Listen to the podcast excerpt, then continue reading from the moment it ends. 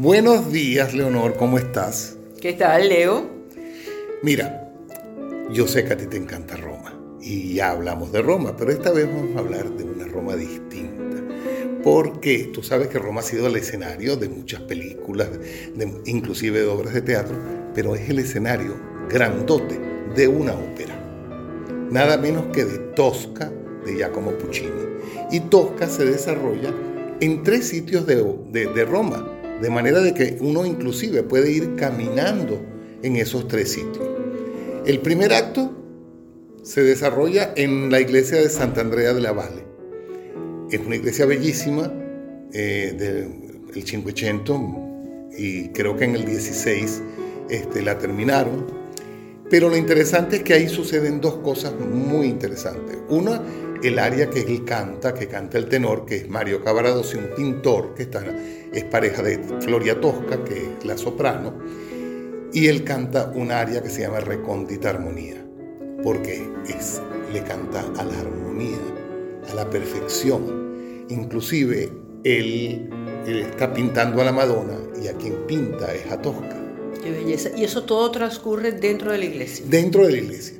Y inclusive en la iglesia misma, él, eh, como está trabaja un poquito en pro de la revolución, ayuda a escapar a un preso que se llama Angelotti y lo esconde en la iglesia. En eso llega Floria, cantan un dúo bellísimo, y, pero después llega el barón Escarpia, que es el jefe de la policía, que vive en el Palacio Farnese, que va a ser el segundo acto, y canta un Te con un coro de aquellos imponentes, extraordinarios. Eh, si nos vamos caminando hacia Campo di Fiore, ¿se acuerda? Este, encontramos el Palacio Farnese, un palacio realmente extraordinario, espectacular. Y ahí sucede ese segundo acto de Tosca. En ese segundo acto de Tosca, que diríamos que es el acto central de la ópera, ahí eh, hay dos personajes que son fundamentales, que es el barón Scarpia, jefe de la policía, que está enamorado de la señora Floria Tosca, que a la vez es pareja de este pintor, que ha ayudado a, escapar a Angelotti. Y la manda a llamar y pone preso, y tiene preso, mejor dicho, lo tiene preso en abajo a Cavaradossi porque sospecha que él ha ayudado a escapar a Angelotti y quiere saber dónde está. ¿Qué hace el, el, el varón Scarpia? Bueno, presiona a Tosca para que hable con Cavaradossi y le diga que, por favor, le diga cómo dónde está Angelotti. Lo torturan, abajo se oye la tortura desde arriba y ella canta un aria extraordinaria que se llama Visidarte, Visidarte, Visida Amore, visión del arte, visión del amor. Cuando termina de cantar, él le sigue insistiendo que la única manera que él puede liberar y dejar de torturar a Mario Cavaradossi es que ella le pida, por favor, o que le diga a él, ella, dónde está. Ella accede, pero accede si él le firma un salvoconducto para que ella pueda huir con Cavaradossi vía Civitavecchia, que tú sabes que está en la salida del mar de Roma. Ella, hasta cierto punto, cree que todo eso está bien y planea dentro de la ópera cómo salvarse y poder realmente huir y traerse a Cavaradossi. Le da al salvoconducto y él, una vez que le entrega, le dice, Tosca, finalmente mía. Y ella tiene un puñal detrás y se lo clava y lo mata. Cae Cavaradossi en el piso es una escena tremendamente larga musicalmente, que tiene un tema que va poco a poco, ya va poniendo un candelabro, luego pone otro candelabro, y hasta que se le queda viendo y le dice, es avante a lui, tremaba tu Roma, que significa y pensar que delante de él temblaba toda Roma. Y así se acaba ese acto maravilloso en ese palacio, que toda esa zona tú la conoces muy bien. Sí, claro. Porque además está Piazza Navona muy cerca que a ti te encanta, que inclusive una vez estuvimos juntos este, comiendo en alguna parte. ¿Dónde fue que comimos nosotros por ahí?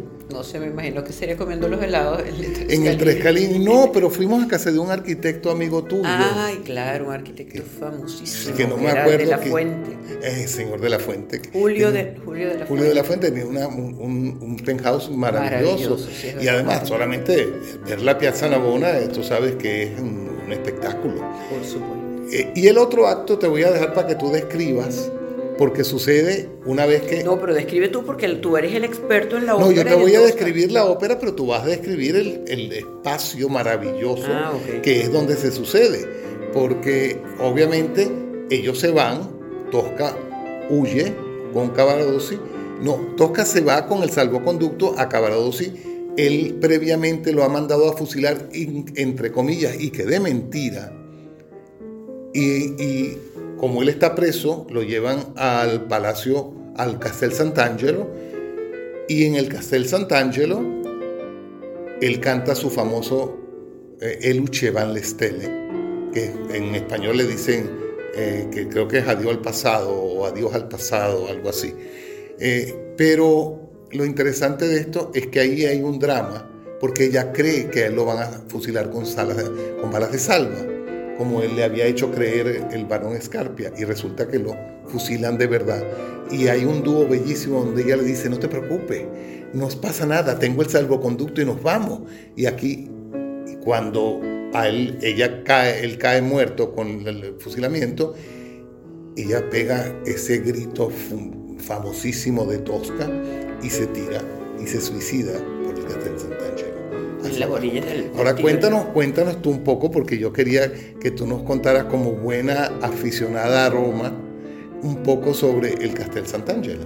Bueno, mira, el Castel Sant'Angelo es uno de los monumentos más bellos de Roma.